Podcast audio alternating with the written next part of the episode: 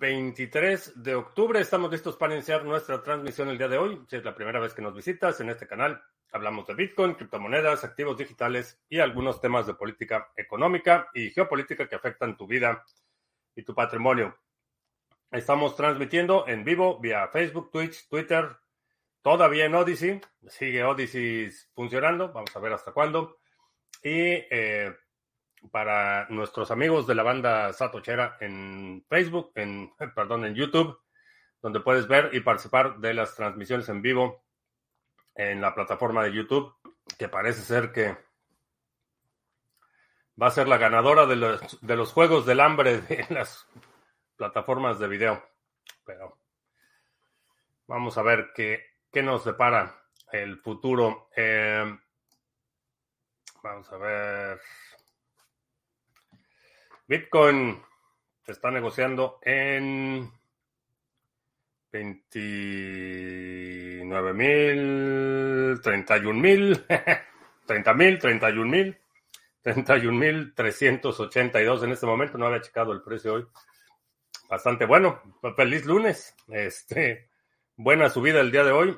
Eh, vamos a ver otras. Interesante día del mercado. Este.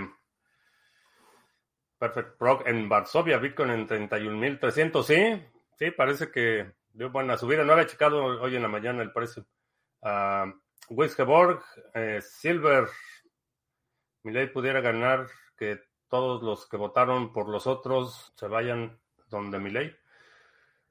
Es posible, es posible. Eh, en la bueno, como funcionan las segundas rondas, y, bueno, a lo mejor cada país tiene sus particularidades, pero básicamente la idea de, tener, de tener la segunda ronda es que te asegures que quien gane la elección tenga más de la mitad del voto. Eh, por eso hacen las segundas rondas. hay muchos lugares donde, independientemente de la cantidad de votos que tengas, si eres el que tiene más votos, eh, ganas la elección particularmente para presidente, eh, creo que es importante la legitimidad y, el hecho de que haya una eh, mayoría le da esa legitimidad. En modelos donde hay múltiples partidos, donde tienes tres o cuatro candidatos, las segundas rondas es una buena idea. En el caso de Estados Unidos, las elecciones para posiciones ejecutivas, es decir, alcaldes en las ciudades, eh, eh, gobernadores, etcétera, son generalmente quien tenga más votos, pero vivimos en un sistema bipartidista prácticamente. Entonces, en cada elección alguien va a tener más de la mitad de los votos, este, cuando hay solo los candidatos. En la segunda ronda es, necesita una, coalición que le permita eh, simplemente tener más votos que el candidato oficial de los otros, me parece que eran dos o tres candidatos ah, eh, de la elección de ayer. Honestamente no sé cuál sea el, en qué espectro se encuentran y si ese tipo de votante, el votante que votó por estos candidatos, no tanto los candidatos, pero el perfil de votante va a ser más proclive a alinearse con el candidato oficial, Massa, o con ley. Creo que todavía tiene chance, pero necesito, creo que para poder de, eh, llevar a cabo su agenda, ya lo había mencionado, necesita ganar por un margen muy amplio, eh, necesita hacer una, una, una, victoria contundente en la segunda ronda, eh, una victoria pírrica, es decir, que gane ligeramente, no creo que sea suficiente para que pueda poner su agenda.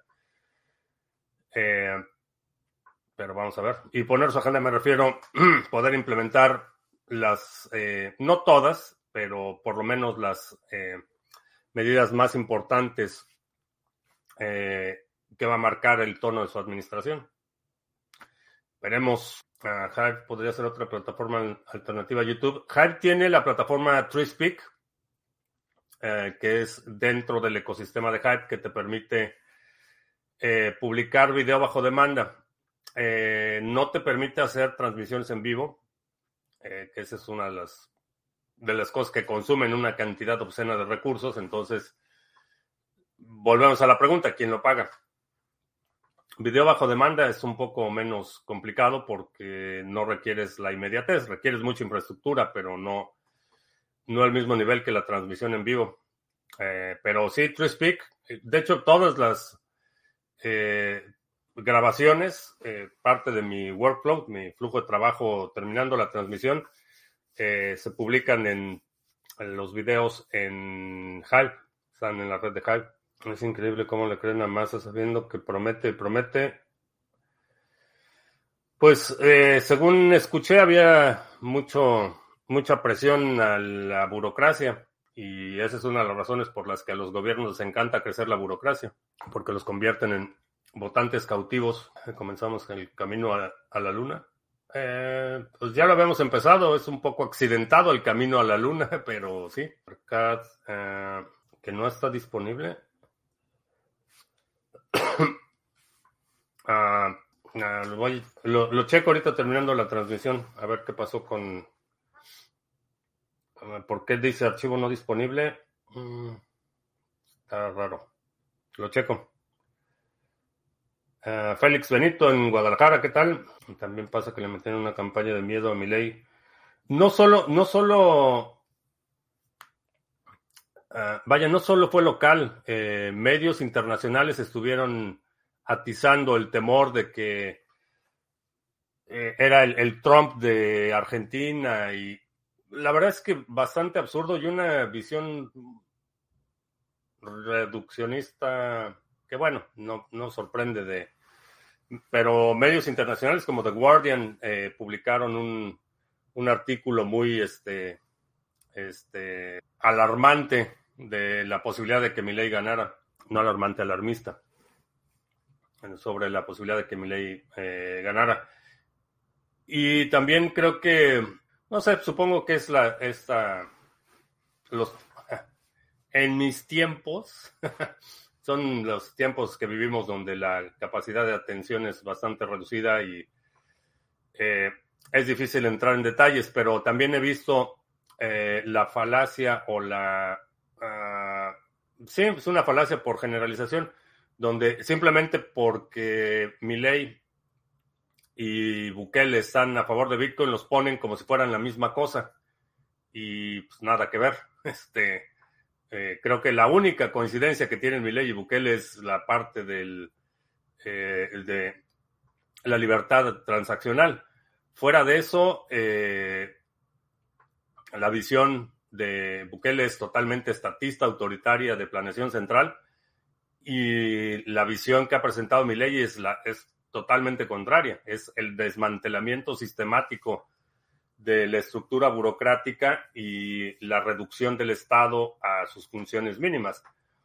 Eh, la visión eh, autoritaria de Bukele es más, más centralista, es más de planeación central, el Estado operando infraestructura, el Estado operando infraestructura hotelera, el, el Estado interviniendo en muchas eh, funciones económicas que, en mi opinión, deberían de estar eh, reservadas para el libre mercado, que es más la visión de, mi ley. Es mucho más libertario de un Estado mínimo y la visión de Bukele es más de planeación central con un Estado que honestamente ha hecho un poco más eficiente y eso sí hay que reconocerlo, ha hecho un, eh, el Estado más eficiente, pero es el Estado como el eje de regulación de la actividad eh, económica y la visión de mi ley es totalmente contraria.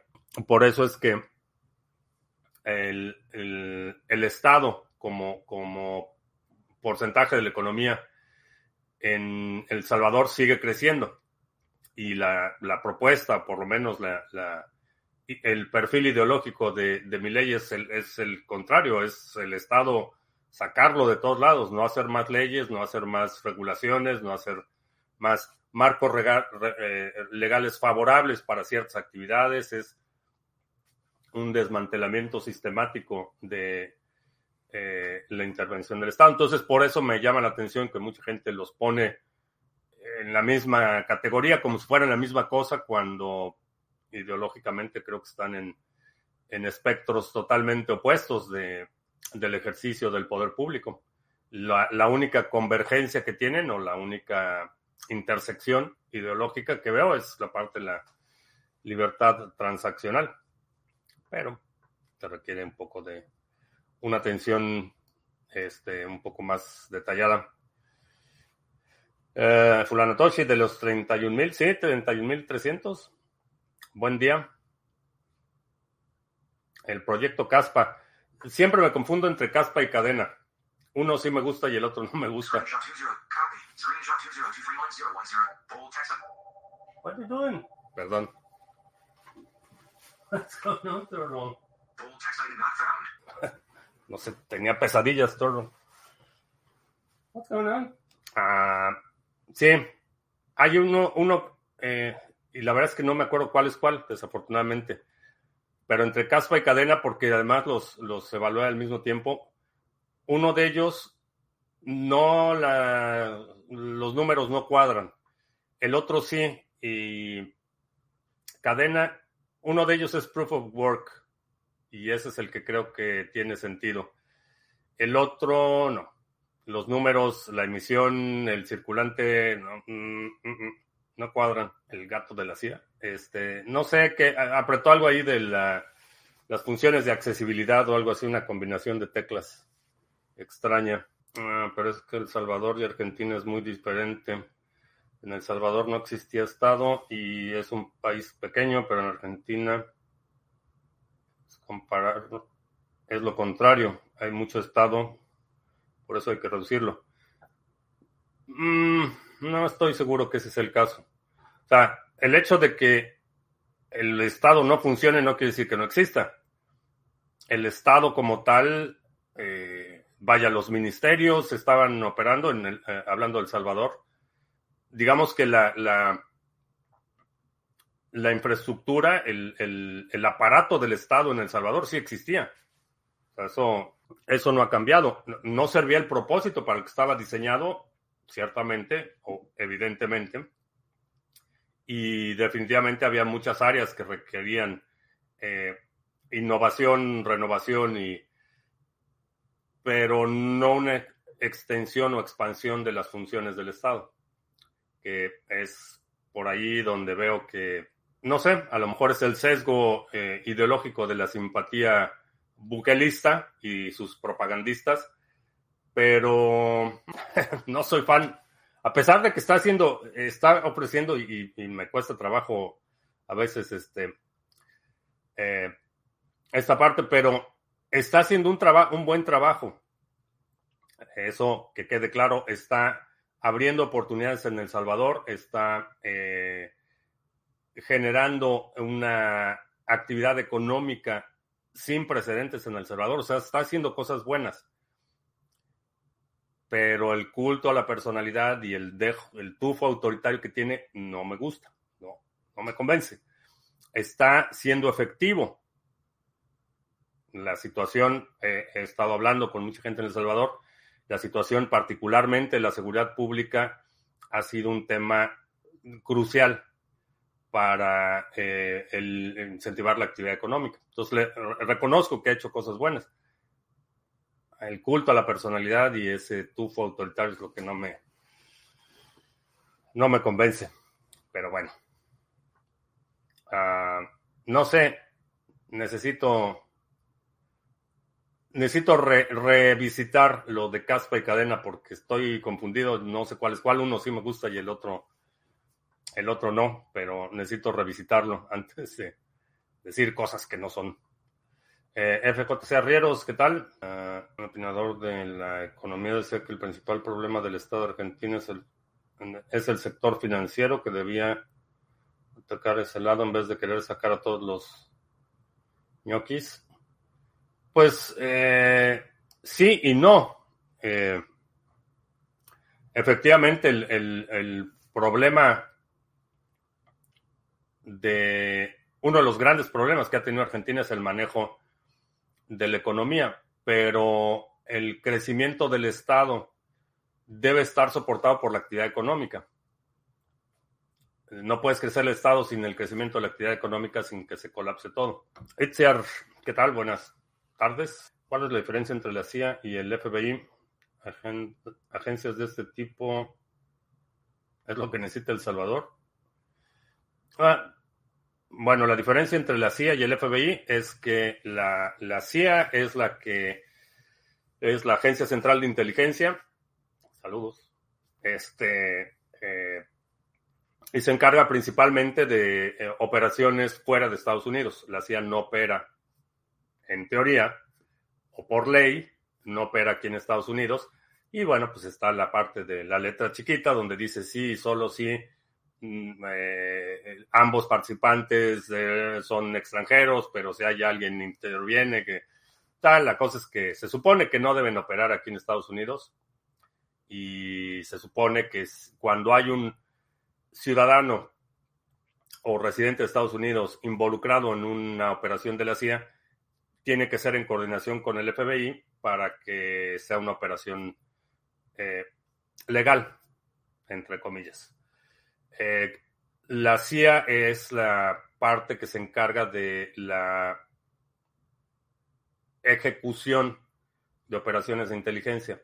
La recabación de inteligencia es principalmente nuestros amigos de la NSA, la Agencia Nacional de Seguridad, es la, que coordina todos los eh, elementos eh, y grupos de inteligencia militar, etcétera.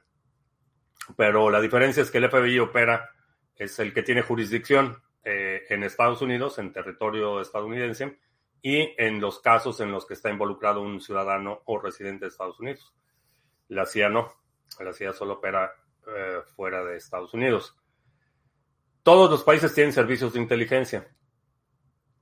Unos funcionales, otros totalmente disfuncionales, o unos eh, con cierto nivel de competencia, otros totalmente incompetentes, pero todos los países tienen eh, servicios de inteligencia. El Salvador, no sé qué unidad sea, no sé si sea una unidad civil o militarizada, pero todos los países tienen servicios de, de inteligencia por el, eh, digamos que por la naturaleza de la actividad, generalmente toda la parte de inteligencia de países relativamente pequeños como El Salvador está bajo la bandera de la representación en el exterior. O sea, el cuerpo diplomático es el que se encarga de dar cobertura a estas operaciones y generalmente es personal militar el que se encarga de las labores de inteligencia en el exterior en la forma de... Eh, eh, en las embajadas tienen lo que se llama un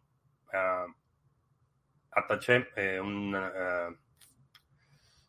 agregado, agregado militar en las embajadas. Pero El Salvador debe tener servicios de inteligencia y,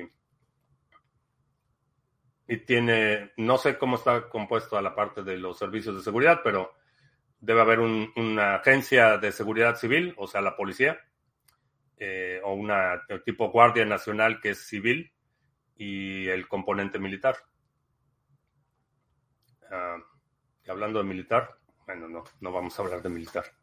Ah, para mí, bajo la manga de Bukeles, que usa el dólar como moneda principal, si en Argentina con Menem hubieran dolarizado, es decir, solo utilizar dólares, Argentina podría haber estado mucho mejor. Sí, definitivamente. Ahí no sé por qué le dio, le dio frío a este a Menem cuando hicieron esto del dólar, este, no sé cómo se llamaba, pero que pusieron la paridad del peso argentino uno a uno con el dólar. Ese era el momento de haber dolarizado la economía. No sé por qué le dio frío. Este, si hubieran hecho eso, sí, Argentina estaría en una posición mucho más estable el día de hoy. No, no la promesa de que van a ser potencia mundial y que van a retomar este, las Balvinas, no. Pero estaría en una posición muchísimo más estable el día de hoy, sin duda. Está entrando mucho dinero a BTC. ¿Crees que es por algo de... algo saben que nosotros no? Siempre alguien sabe algo que tú no sabes. Eso es, hasta yo lo sé. La consulta técnica cuando compartes la conexión a Internet de tu móvil con tu ordenador, ambos con VPN, ¿qué VPN es el importante? ¿El del móvil o el del ordenador o ambos? Eh, no, solo una tiene VPN. O sea, realmente la conexión que importa es la conexión con el proveedor de Internet. En este caso, si estás compartiendo la red de tu teléfono, eh, es la VPN del teléfono la que está funcionando. El Interpol es también parte de la CIA. No, la Interpol es una eh, es un organismo de cooperación internacional eh, que es como la es la policía internacional. Ese es básicamente lo que significa Interpol.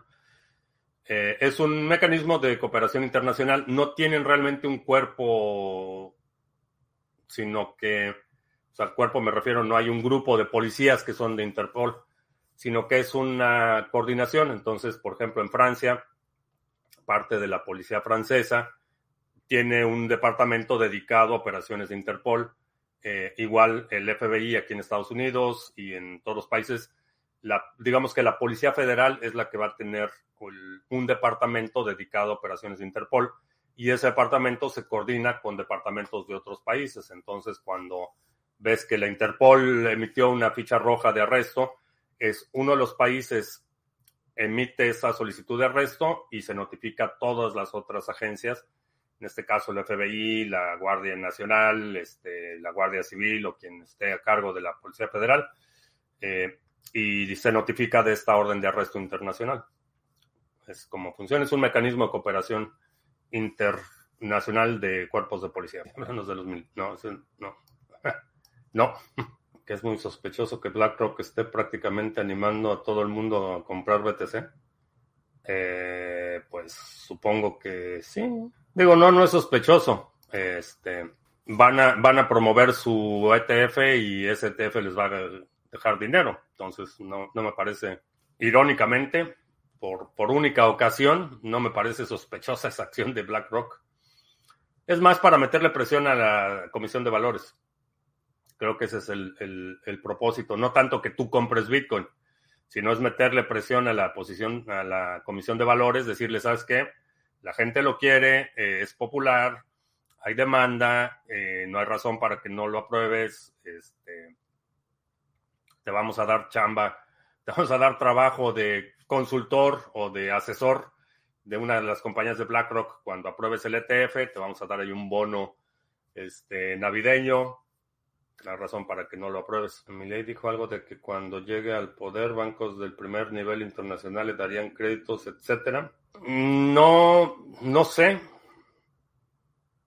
O sea, el, demonio siempre está en los detalles.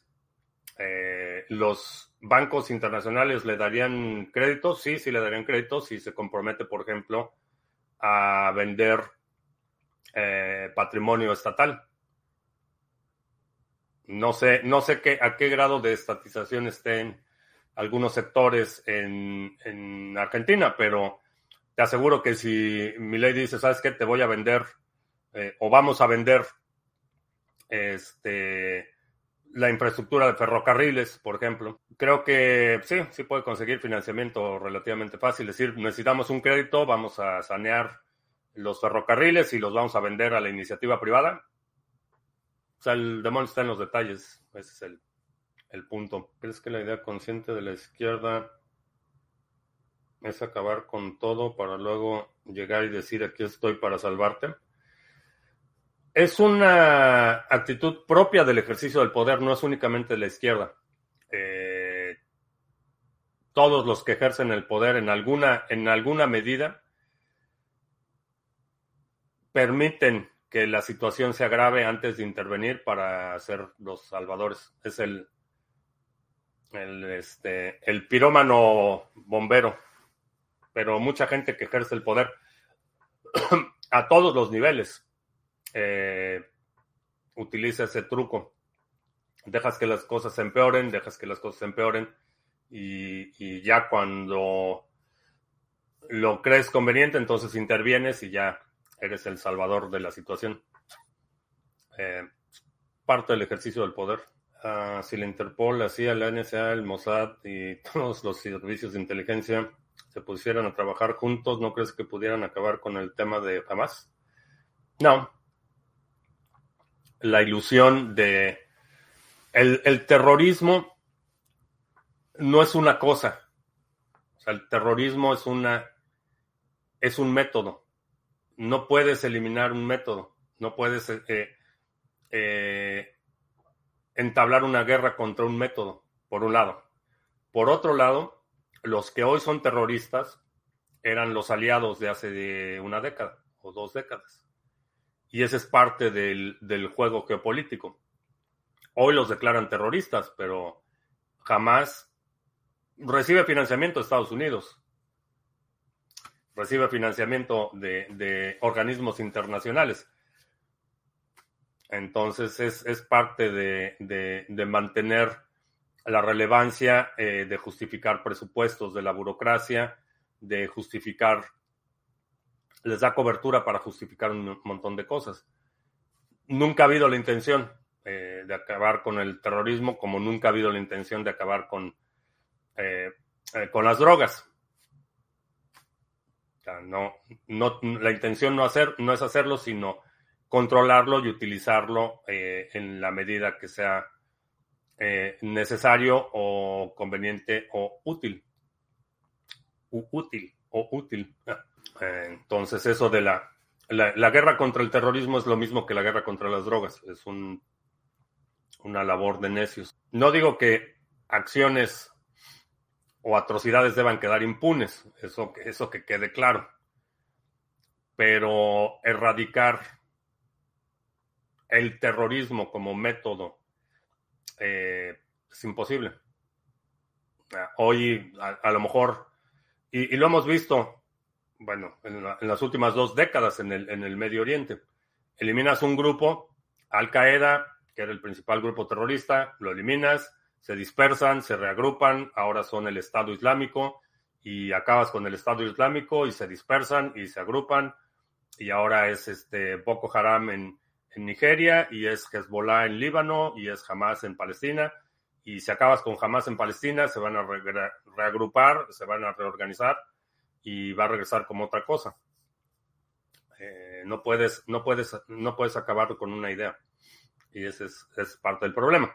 No digo que sus acciones terroristas y, criminales no deban ser perseguidas, pero debe, debe tratarse como un asunto criminal, no como un asunto político o ideológico.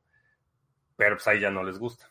Este, a ella no, porque entonces, entonces ya no, ya no, ya no son útiles, ya no, ya no son utilizables estos eventos cuando lo tratas únicamente como un acto criminal. Uh, Library Odyssey parece que está cerrando al ser un proyecto supuestamente distribuido, ¿qué posibilidad hay de que terceros... No es supuestamente, es, distribuido. Es este... Está la Fundación Library, que va a ser la que va a mantener el código. Este... Tú puedes bajar un nodo completo de Odyssey y operar un nodo completo de Odyssey, si te interesa. El código ya está ahí, la red puede continuar sin la compañía Library o eh, sin la interfase de Odyssey. La, cuestión es que hay que resolver el tema del almacenamiento, que es lo que hemos discutido ya en muchas ocasiones aquí. Eh, consume muchos recursos, el video consume muchos recursos. Ah, tienen muchas armas fabricadas en Estados Unidos, ¿cómo es posible? Ah, ¿Quién tiene muchas armas fabricadas en Estados Unidos? Yo, yo sí tengo, pero no muchas. tengo también fabricadas en España. Estados Unidos permite que Venezuela reciba el dinero de su petróleo. Solo existen intereses propios. Eh, sí. Sí, en tema de, política, de geopolítica, cuando tratas de entender el mundo desde el punto de vista moral, como lo haríamos tú y yo como personas, este, nada tiene sentido y cuando lo analizas desde la perspectiva de que no hay, no hay interés, no hay, no hay acciones moralmente buenas o moralmente malas y las acciones morales nunca son la guía o, el, o el, propósito de la cooperación internacional. La, el principal propósito de la cooperación internacional es evitar la guerra. Y en ese juego de evitar la guerra, los países empujan los límites de lo tolerable o de lo aceptable para empujar sus propios intereses. Entonces, los países que hacen denuncias ante la Comisión de Derechos Humanos, no es que realmente les importen los derechos humanos, lo que están tratando es de empujar una agenda, empujar sus intereses. Y eh, en igualdad de circunstancias es perfectamente aceptable que un país cometa atrocidades en contra de la mitad de la población eh, y que viva en un estado realmente de un apartheid donde tienes una serie de reglas que aplican a un grupo y una serie de reglas que aplican a otro grupo y es perfectamente aceptable y nadie dice pío, llámese Arabia Saudita, donde la población femenina sigue estando sometida como ciudadanos de segunda clase. Y eh, tienes eh, Sudáfrica en el otro extremo, que durante el apartheid efectivamente tenía un estado donde eh, la población nativa africana vivía en condiciones de total marginación, represión y, y aislamiento y entonces sí, todo el mundo pegaba el grito en el cielo por el apartheid y que era, cómo era posible y que eh, sabotajes y sanciones económicas. Países como Arabia Saudita que tienen el mismo problema, Qatar, por ejemplo, donde igual la mitad de la población, bueno, la, población femenina vive este, eh, en condiciones de sub eh, subclase de ciudadanos y ya no hablemos de, la, de todos los migrantes a estos países como Qatar, eh, los Emiratos Árabes, este, Arabia Saudita, que viven en condiciones de esclavitud. todos los migrantes filipinos, los, los, hindús, este, que viven en, viven en condiciones de esclavitud, pero nadie dice nada. Por otro lado, en China, pues sí, se pone el escándalo que si esto, que si el otro, porque los derechos humanos. Entonces, es una la, geopolítica es un juego en el que todos hacen trampa y todos están tratando de eh, eh, avanzar sus propios intereses. Entonces, efectivamente, es eh, la, el autoritarismo y, la tiranía de Venezuela es reprobable, denunciable, condenable, hasta que Estados Unidos necesita su petróleo. Entonces ya, ya pues bueno, vamos a, vamos a perdonarle a Maduro y, y ya que haga ahí sus elecciones, este, vamos a ver que supervisar que tenga elecciones o algo y ya mientras venga el petróleo. Así es como funciona el, mundo. Por eso cuando lo analizamos desde el punto de vista de lo que es moralmente bueno, moralmente malo, no tiene, nada tiene sentido. Ah, llevo tiempo desconectado del cripto. ¿Cómo ves Monero en la actualidad? Eh, Monero nunca lo he visto como inversión.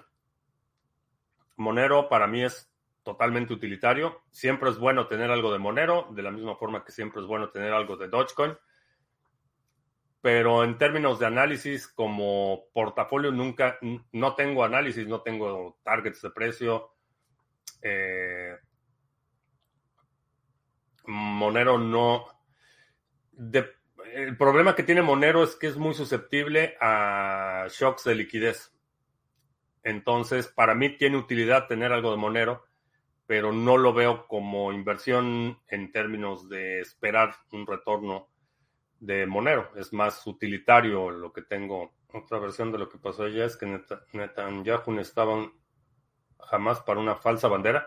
Bueno, no, eso no es una falsa bandera. El ataque claramente fue coordinado, operado, orquestado y ejecutado por Hamas. Falsa bandera es cuando operas bajo la bandera de tu enemigo. O sea, una, operación de falsa bandera sería si miembros de las fuerzas de seguridad de Israel hubieran hecho el ataque. Eso es un ataque falsa bandera. Porque tú conduces el ataque a tu propia infraestructura y le echas la culpa al otro. Ese es un ataque falsa bandera. En este caso está ampliamente documentado y, propagado y vaya, la, la, evidencia es abrumadora de que efectivamente fue una operación de Hamas. O sea, eso es una distinción importante. Ahora, la negligencia, eso sí está en cuestión y mucha gente sigue preguntándose cómo es posible que uno de los servicios de inteligencia eh, más competentes en el mundo, eh, cómo es posible que eh, hubieran sido aparentemente tan, tan descuidados. Eso será sujeto de investigaciones, supongo, en el futuro y, a lo mejor en algún momento sabremos. Sabremos qué, qué pasó, pero no. Vaya, nada más hacer esa distinción. Ah, si te compras una pistola en Argentina, la puedes entrar por abajo de la maleta. Eh, no. No, si necesitas permiso de importación y no la puedes importar tú directamente. Lo tienes que hacer a través de una agencia. Entonces, eh, ¿cómo funciona? Por ejemplo, digamos que si en algún momento quisiera ir a una competencia en Finlandia, eh, probablemente en febrero o en marzo, y necesito llevar rifle y arma corta, puedo contratar una agencia de logística. Eh, ellos se encargan de los permisos de exportación temporal e importación temporal aquí en Estados Unidos y en Finlandia se encargan de eh, la importación temporal y la exportación de las armas de fuego. No, no las puedes importar tú directamente. Puedes traerlo, eh, por ejemplo, si vas a competir o algo así, sí puedes hacer una importación temporal y sí la puedes traer tú, pero es una... Porque no en todos los puertos de entrada tienen gente que sabe cuál es el proceso, entonces se tardan muchísimo. Es una buena idea. Pegasus Logistics es la, es la que se encarga de ese tipo de servicios. Eh, ¿Crees que Milei gane en la segunda vuelta? Eh, espero, me gustaría que ganara en la segunda vuelta. La otra cuestión es que no sé eh, la participación de las elecciones si tiene algún impacto en el cuerpo legislativo.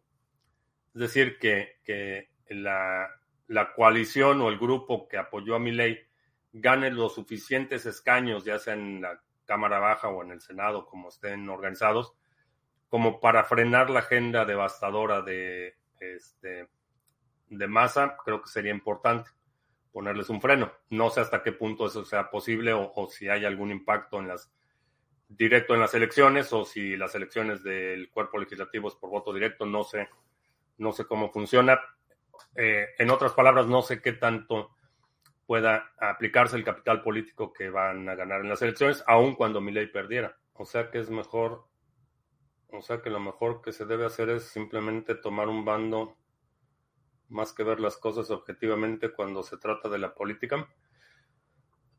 Hay dos, actividades políticas eh, o dos niveles. Uno es la observación, que es lo que hacemos aquí. No, no intervenimos en la política, no estamos, no somos activistas. Observamos los eventos. La otra es la participación. Allí es donde sí tomas partido. Eh, allí es cuando dejas de ser observador y te conviertes en, más activista o un participante activo de la política. Entonces, eh, por ejemplo, eh, ahora que estuve con los, los, mineros del Satoshi Action Fund, esa es una actividad ya de, de participación directa de la política. Ahí estamos tomando partido por una para empujar una actividad, una eh, legislación favorable, algo que nos interesa como grupo. Esa es una participación activa. Eh, lo que hacemos aquí en el canal principalmente es observación, es tratar de identificar este, eh, cuál es el trayecto, cuál es la dirección de las cosas y poder responder en consecuencia para mantener nuestra autonomía o nuestra, eh, nuestro bienestar general, no tanto para tratar de intervenir y cambiar los eventos.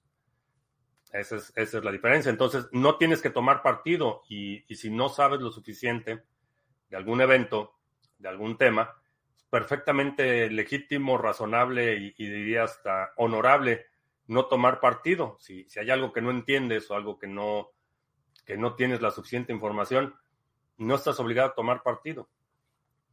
Eh, y me gustaría que más gente este, pudiera hacer eso. Simplemente, ¿sabes qué? No sé, no sé lo suficiente del tema.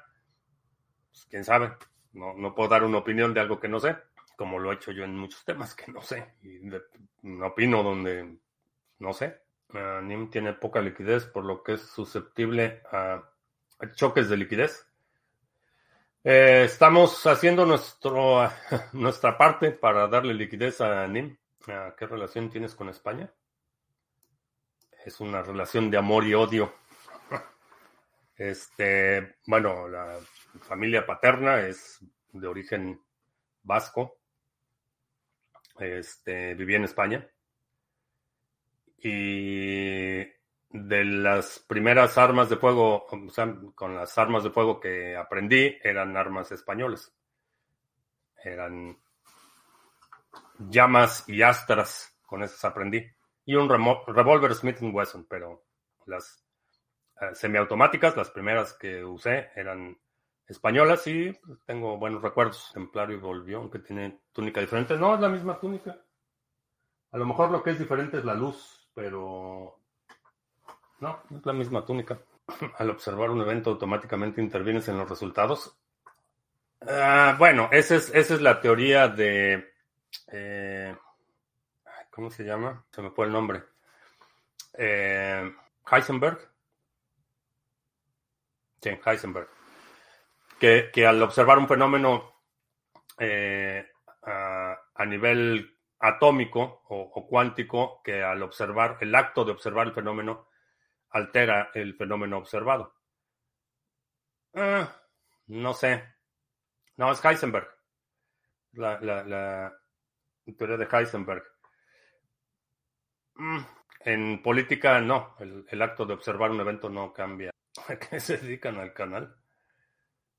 Eh, en ese canal hablamos de Bitcoin, criptomonedas, activos digitales y algunos temas de política económica y geopolítica que afectan tu vida y tu patrimonio.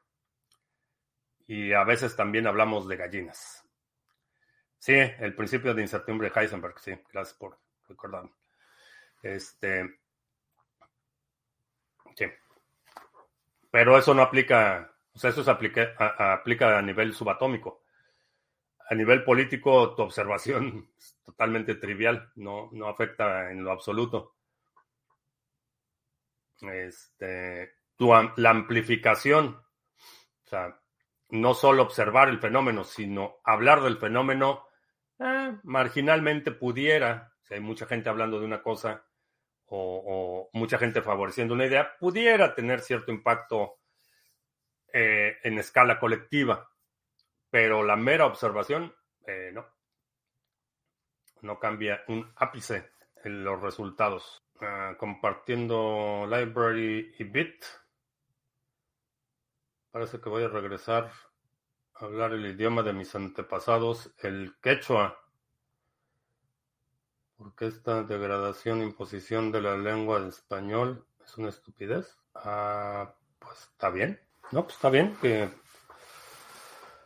yo estoy a favor de la libertad de expresión y eso incluye que hables el idioma que mejor te parezca. Eh, si el idioma español te parece una degradación, eh, pues está bien. está bien. Puedes hablar quechua, puedes hablar esperanto o puedes inventar tu propio idioma. Es Estoy a favor de la libertad de expresión y apoyo tu idea. Ah, sobre Lightning Network, la vulnerabilidad. Sí, leí. Eh, no estoy convencido de que primero sea intencional, como mucha gente lo ha estado diciendo, que el bug es intencional. Segundo, no he visto todavía la prueba, no he visto a nadie que lo haya replicado.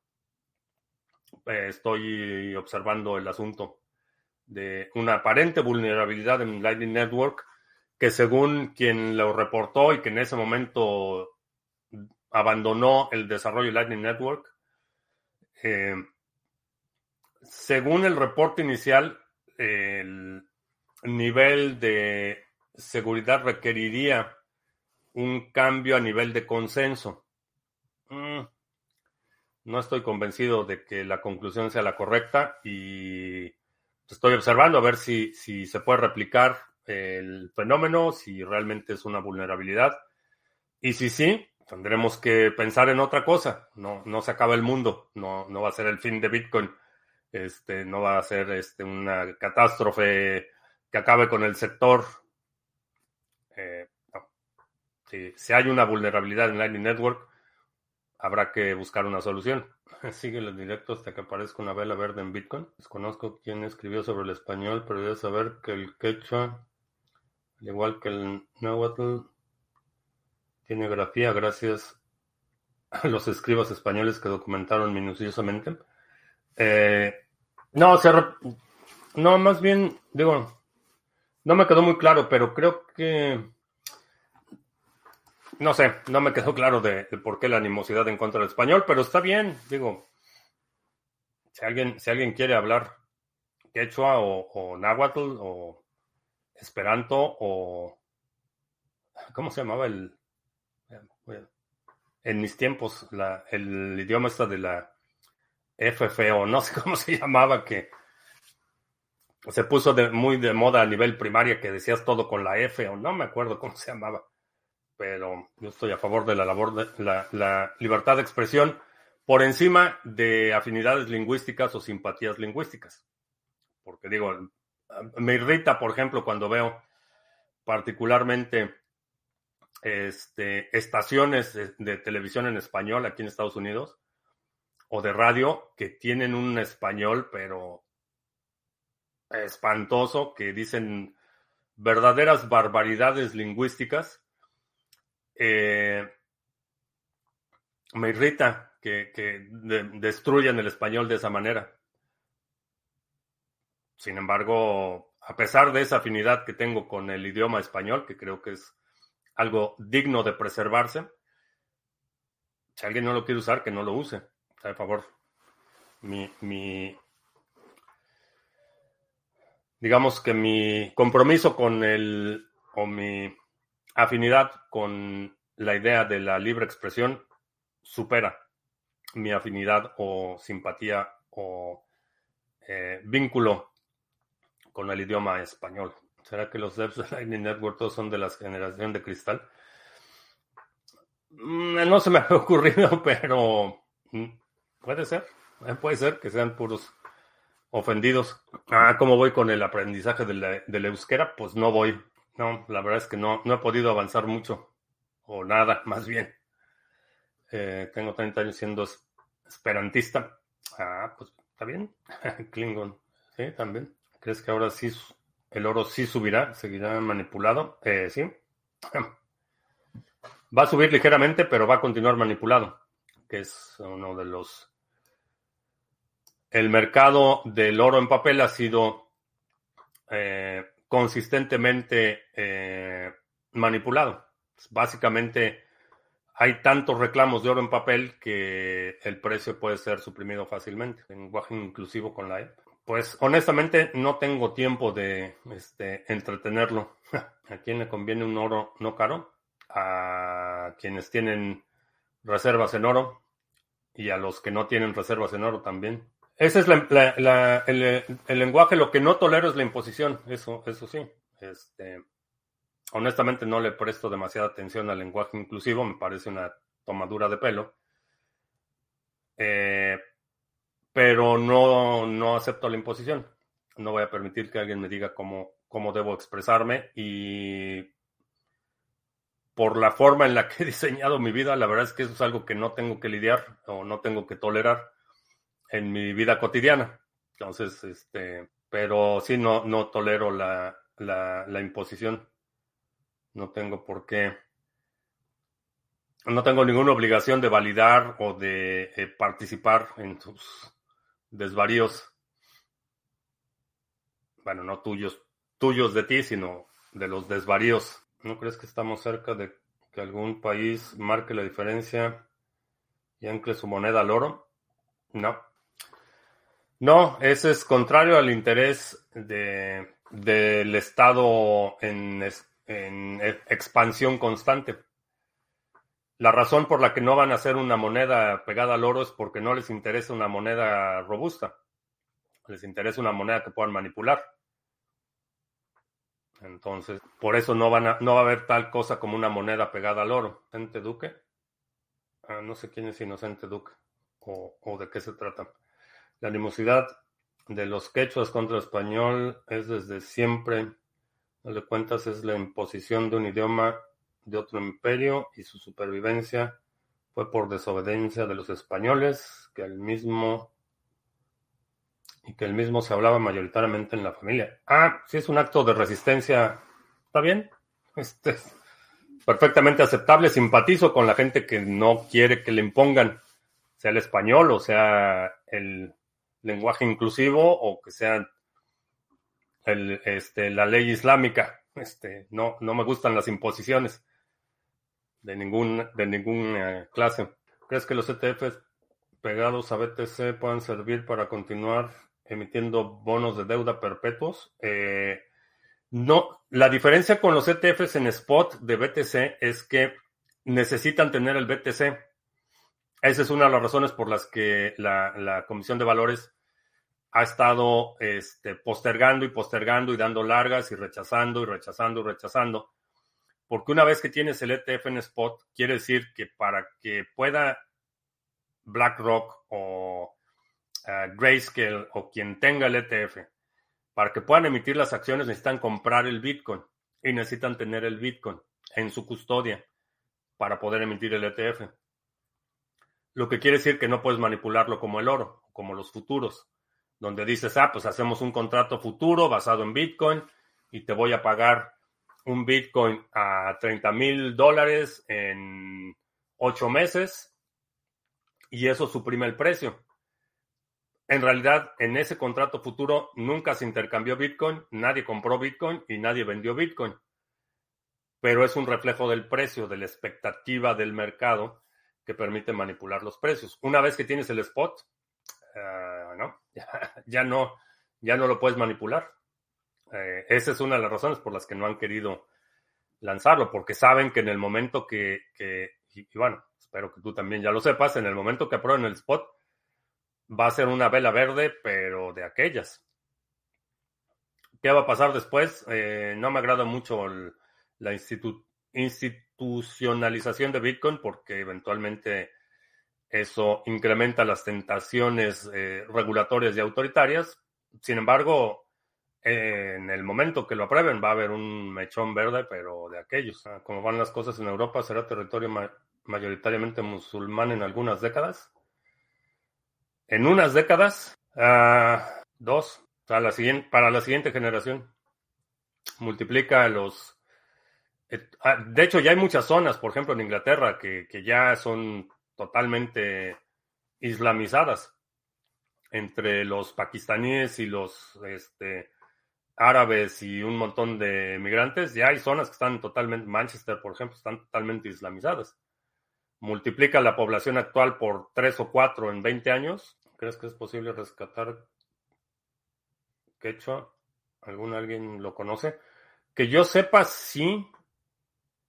O sea, por lo que leí en el comentario en Odyssey, sigue, sigue siendo una lengua viva, funcional. No sé si tiene este un componente de escritura o si hay textos, eso, sí no, no tengo idea del quechua, pero por lo que escuché, pues sigue, sigue, sigue habiendo hablantes y sigue siendo una lengua viva. Y hay, ha habido muchos esfuerzos por recuperar muchas lenguas indígenas, aún las que no tenían escritura, por ejemplo, como el eh, Cherokee. El Cherokee no tenía realmente un componente escrito y eh, un grupo de eh, académicos y nativos hablantes crearon un, un, alfabeto para preservar la lengua. El guaraní, por ejemplo, sigue utilizando mucho en Uruguay. Eh, sí, hay, regiones donde sí, todavía hay muchas lenguas vivas y como todo lenguaje tiene que evolucionar para poder sobrevivir. El apocalíptico, apocalipto, está hablado en maya yucateco. Ah, eso no sé, no estoy tan seguro, no confío mucho en, el Mel Gibson, este, pero eso es lo que dicen. Bueno, pues vámonos, ya ni, ni hice anuncios ni nada, pero bueno, ya sabes, visita la página de sargachet.cloud para que veas los pools que operamos y NIMSwap, el exchange de criptomonedas TV. Y pues esta semana va a estar interesante. Es el último viernes del mes. Vamos a tener viernes de la segunda B, eh, terminando la transmisión este viernes. Eh, la competencia es el sábado. es que, pues bueno. Este viernes, eh, terminando la transmisión en exclusiva en Odyssey, viernes de la segunda B, es el último viernes del mes. Y nos vamos a 40.000 antes de terminar el mes. Vamos a ver. Eh, te recuerdo que estamos en vivo lunes, miércoles y viernes, 2 de la tarde, martes, jueves, 7 de la noche. Si no te has suscrito al canal, suscríbete, dale like, share, todo eso. El viernes, terminando la transmisión, tenemos la, el viernes de la segunda B.